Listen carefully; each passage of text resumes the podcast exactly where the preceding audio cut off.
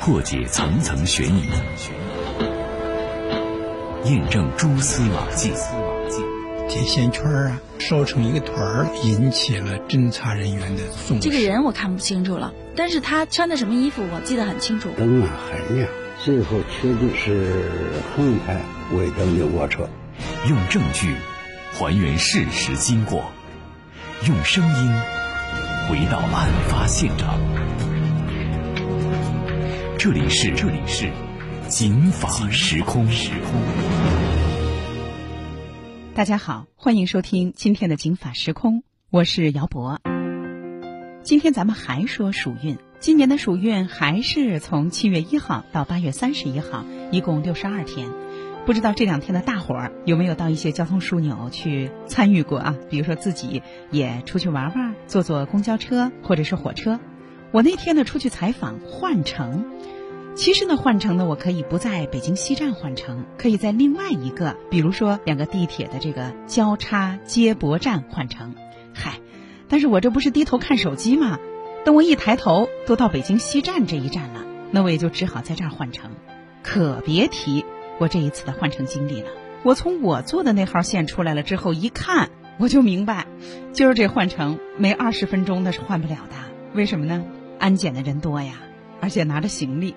于是呢，我在弯弯曲曲的这个换乘的这个人群当中啊，就耐心的排着队，从进站换乘的这个站啊，到我进入我要换乘的另外一站，四十分钟。大家想想啊，四十分钟，那要坐地铁得坐多少站呀？哎呀，我也是告诉我自己，你下回啊看手机可别耽误看站。另外呢，暑运你可得远离北京站呀、北京南站呀这一类的这种换乘的交通枢纽。今天咱们还说暑运的事儿，咱们今天说说这交通安全。现在呢，坐地铁大家知道这稳定性都非常强，特别是高铁。您暑运的时候，您坐高铁试试，您买上一杯热乎乎的咖啡，您放在窗台上，您放在小桌板上，您放心，您坐上八个小时，这咖啡都凉了。它也不会洒，因为它稳定性、舒适性非常高。地铁急刹车的事儿有，但很少，除非前方有特殊情况。可是坐过市区的公交车的乘客都知道，那急刹车那是常事儿，晃动的幅度也特别大。今天的警法时空，我就想给大家说说，这急刹车要是乘客受伤了，那是不是都是司机的错呢？今天咱们就说说司机急刹车、乘客受伤的法律问题。咱们先说在公交车上，因为公交车啊急刹车的情况比较多。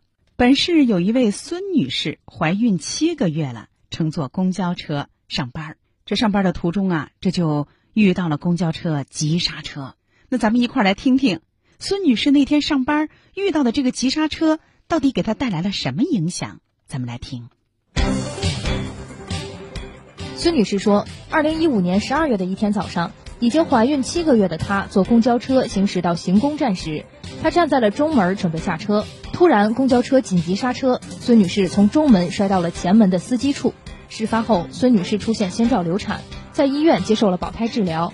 事故还造成她左膝盖半月板受伤，之后她住院了二十三天，在家休养，直到孩子出生。孙女士自己停工看病的损失是由公交公司造成的。于是，她把公交公司起诉到了房山法院，要求赔偿各项损失四万多元。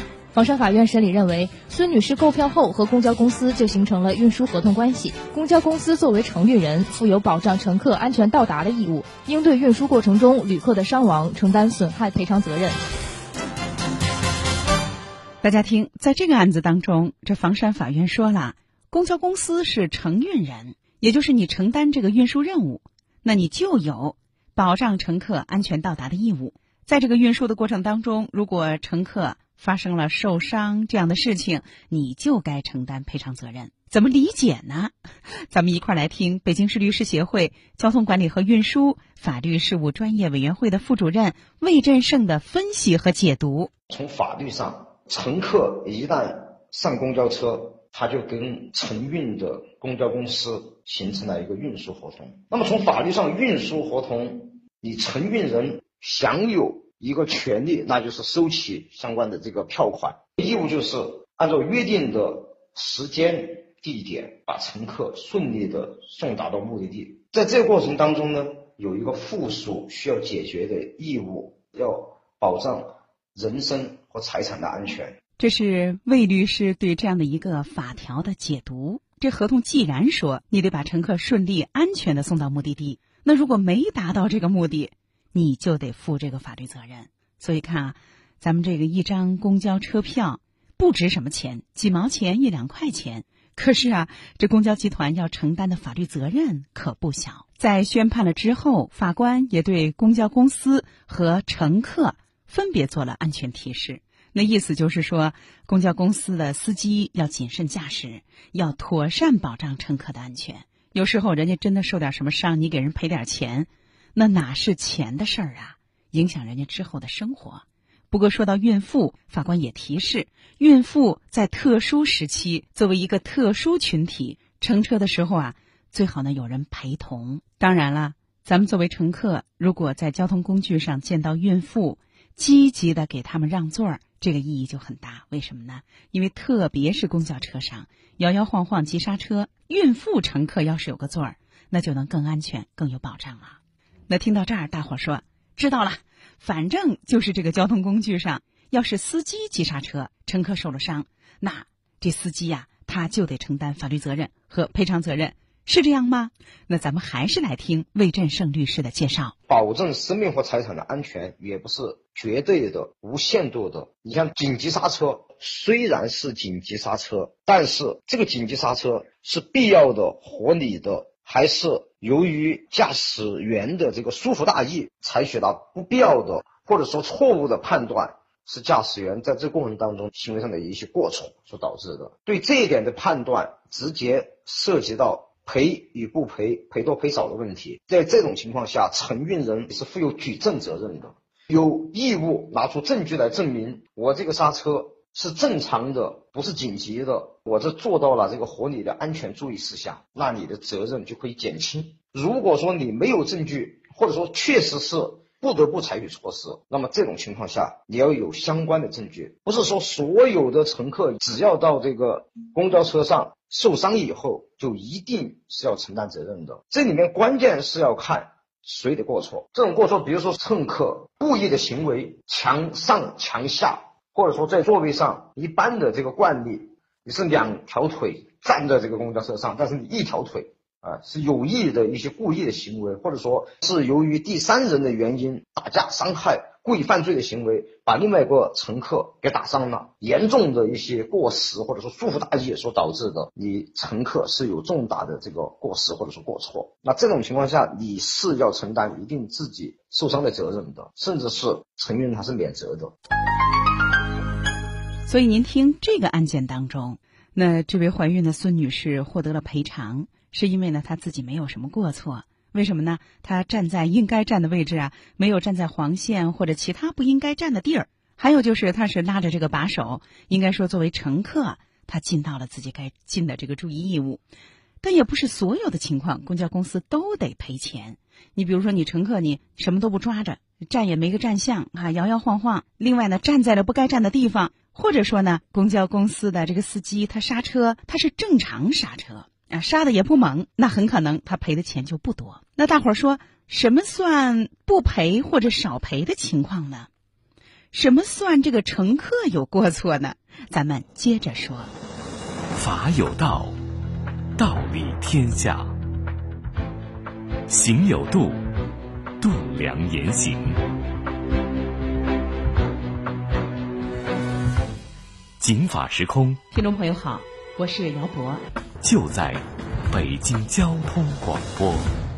在车厢里，不管是公交车还是地铁，都有明显的提示，告知乘客抓好扶手。有时候呢，在车厢里，司机、乘务员或者是电子话务也会在行车的过程当中多次提醒大家抓好站稳。大伙儿说，怎么老那么贴心的提示啊？其实我跟您说啊。这也是人家公交公司尽自己的法律责任、尽自己的法律义务。比如说，人家已经提醒您了，您要是还不抓好，那人家就可以减少自己的法律责任和赔偿责任了。那下面咱们就一块来听听魏振胜律师关于这个问题给大家的解释。乘客在公交车上受伤，不能一概而论，一定是由公交车公司来承担赔偿责任，也不能说就是由乘客自己来完全负责。所以呢，司机在开车的时候，你是否尽到了合理安全的保障义务？我们的售票员是否做到了有效的提醒？那么在这过程当中，同时也要看。我们的乘车的人，你是否也对自己尽到了一个合理的乘车的要求？你比如说，我们在车上，你未成年人，如果说是几岁的小孩，你是不是有监护人要进行看管？如果说有精神分裂症的人，你是不是也应该有监护人？老弱病残孕，像这种情况下。你是不是改变你的交通方式，或者说有相关的人陪同？我们乘客为了自身的健康安全，甚至你的财产安全，要做必要的一些自我保护，不能够去违反公交公司最基本的规定，或者说我们乘车的基本的一些要求。你这种行为，如果说是一种故意的行为，或者说有重大过失，那产生的后果当然是由我们乘客来自己承担的。大家说，那故意有这种人，但是绝大多数人都是想着平平安安的到抵达目的地，谁会故意在车里面假摔呀？哈！再者说了，我们国家的民事赔偿也不可能让你挣钱呀。你想着我这摔一跤，我挣点钱，那是不可能的。因为呢，它的原则是填平原则，也就是说，你摔了这一跤，你受了什么损失，花了多少钱，我光给你把这个钱填平了就行。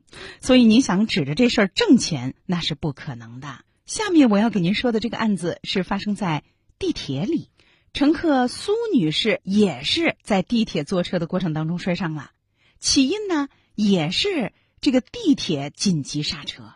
那苏女士摔得怎么样？有没有获得赔偿？这个案件东城区法院一审宣判了，不过之后有一方不服，提出了上诉。那咱们就一块儿来听听北京交通广播的记者任雪娇给我们介绍的苏女士在地铁二号线里受伤的这个事儿。苏某乘坐地铁二号线上班，列车行驶到东四十条站和雍和宫站区间时，因信号故障紧急制动，导致苏某摔伤，头部颅骨骨折，构成十级伤残。苏某起诉北京地铁公司运营三分公司索赔。东城法院一审判决地铁公司承担事故九成责任，赔偿近十二万元。宣判了之后，有一方不服，这一方呢就是地铁公司，他们认为啊这个判决判多了，于是呢提出了上诉，拒绝赔偿。而后呢这个案子就在北京市第二中级人民法院又开庭审理了，这一次是二审，那也是终审。那咱们一块儿来听，在二审开庭的过程当中，地铁公司为什么就拒绝接受一审判决的结果呢？他的理由是什么？地铁公司在二审的时候说啊，之所以紧急制动，那是因为信号发生了故障，所以才得紧急制动，目的就是为了避免发生更大的事故。咱们来听地铁公司在二审的过程当中的辩解。车在运行中，它是使用自动驾驶模式，控制室接收不到它这辆车的信号啊，所以让车停到原地了。所以地铁公司认为，我们这是自动驾驶模式啊。而且相关的规定也有说，这个列车信号要是故障导致事故，工作人员是不承担责任的。那么，对于地铁公司的这个辩解，乘客会接受吗？咱们一块儿来听，在这个案件当中受伤的乘客。苏女士，她的委托代理律师刘律师，她的意见：本身我乘坐地铁，它就有一个保障我的安全。而作为一个成熟的一个线路，二号线车找不着了，管理上肯定是有失误的，所以他应该承担这个责任。不过，在二审的过程当中，地铁公司还提出来了，地铁公司在监控录像上看到苏女士呢，当时正低头玩手机，她没有抓扶手，而地铁列车里是贴有安全提示的，在她旁边就有一个安全提示。而且循环播放，注意安全的事项。地铁里当然能看手机，但是抓着扶手是必须的安全动作。我们一块来听地铁公司在二审审理的过程当中他们的辩解意见。北京地铁为确保乘客安全，在报站广播中加入公益广播：乘车时，请您坐稳扶好，已尽到安全保障义务。相反，苏江萌不服扶手，未对自身的安全进行保护，导致其摔伤，应承担全部责任。所以，地铁公司认为，我们这提示也做了，管理也做了。作为成年人，二十七岁的苏女士。就应该尽到自己在搭乘高速运行的地铁的过程当中的注意义务。所以呢，地铁公司说呀，我们不能承担百分之九十的赔偿责任，我们只能承担百分之二十。那面对地铁公司的新的辩解意见，乘客苏女士一方是什么态度呢？咱们来听她的代理律师说什么。没有手扶呢，并不是本次事故必然发生的原因，事故的原因是因为紧急刹车。那天在庭审的过程当中，苏女士没有参加庭审，不过她的父亲和律师都出庭应诉了。当时呢，双方的这个焦点就是苏女士受伤在地铁里是因为地铁急刹车，但是这个受伤不仅是因为急刹车，也因为当时呢她双手拿着手机，没有一只手去扶着这个扶手，所以呢这成了双方矛盾冲突的一个焦点，就是你不扶扶手的责任大，还是我急刹车的责任大？庭审的过程当中呢，法官也问苏女士一方说：“你觉得坐公交车、坐地铁需不需要扶着扶手啊？”苏女士的父亲啊也是有备而来，他拿出了一些照片，他说呀：“我事后在地铁里拍了很多照片，有很多人都不扶扶手。”所以苏女士的代理律师就向法官申请啊，说：“我觉得这个情况还要依据实际情况来考虑呢。”不过。这个案件呢，经过审理，北京市第二中级人民法院作出了二审判决。法院的二审判决作出了改判，既不是地铁公司认为的百分之二十，也不是一审的时候认定的百分之九十，而是大大的降低到了百分之四十。算起来呢，赔偿苏女士各项损失五万多元。一审的时候不是赔十一万多吗？而地铁公司呢，认为他们应该赔两万多。而苏女士认为呢，应该赔二十四万多，最后终审判决五万多，案子宣判了。那么跟其他人有什么关系呢？有啊，起码咱们知道了。虽然像苏女士的爸爸说的那样，你看这地铁里他不拉扶手的是绝大多数啊，他常有人在，这就是实际情况。但是法院认为，既然地铁是个高速运行的交通工具，它平时啊很少急刹车，它也比较平稳，但是。它是一个高速运行的交通工具，所以您就得注意自己的安全。另外，地铁里有扶手啊，它不是没有，而且它到处都是扶手。不仅如此，地铁还在循环播放，一定要扶扶手，一定要拉着杆儿这一类的安全注意事项。在这样的情况下，您对地铁的安全这么放心，只顾低头看手机，摔倒了自己负大部分责任。所以您看啊，在公交车上。那位女士呢？她是扶着扶手，但是因为她是孕妇啊，她又站着，她没座儿，结果急刹车了，她受伤。法院呢就认为公交车一方应该承担绝大部分的法律责任和赔偿责任。而在这个案件当中，在地铁里同样是急刹车，而且呢还是因为信号故障造成的，还不是什么第三方。可是法院认为乘客应该承担大部分责任。所以说到这儿啊，要提醒大伙儿了，急刹车。那也不一定啊，这个承运人就赔，或者赔的多，或者全赔。为什么呢？您自己得注意啊。那现在大家在地铁里，甚至在公交车里，手机不离手啊，等车也看，坐车也看，下车也看，上下车也看哈。其实呢，地铁看手机有好处，消磨时间，也不影响别人哈。特别挤的时候呢，还能分散注意力，不容易闹矛盾。但是。它地铁它毕竟不是地面呀，它高速运行。您比如说，突然有什么东西进入了运营轨道，那得刹车呀。那有的好奇的小学生摁压站台的紧急的制动按钮，上海就有这种事儿啊，也得刹车。那有的时候，地铁的制动系统也会有信号故障，那还得刹车。那未来地铁呢，有些线路将会全程无人驾驶。路上遇到了障碍物，那更是紧急制动。甚至呢，在外地，地铁受到了 WiFi 的干扰，那也是停车了事儿。所以啊，咱们在地铁里怎么方便，怎么舒适，那也不能光看手机，扶手还得扶好了。因为它既然是一个交通工具，它有行驶的时候，它有暂停的时候，它也有紧急停的时候。同样是在车里，因为紧急刹车受伤，有的赔，有的就不赔。关键就是看这急刹车的原因是什么。更重要的是，乘客啊有没有尽到自己的安全义务？所以，公交公司、地铁，您啊好好驾驶，谨慎驾驶，尽量不要急刹车，特别是公交车，别说急刹车了，起个步晃悠的都挺厉害。而作为乘客，咱们这手机啊再有趣儿，再能打发时光，咱们也得注意交通安全。什么时候啊，咱们都得把这扶手扶好，就像地铁广播车厢里的那些标语说的那样：抓紧扶手，站稳扶好。因为这是咱们乘客应该尽到的安全注意义务。今天的《警法时空》到这儿就结束了，姚波感谢您的收听。您要参与暑运啊，也祝您畅通舒适。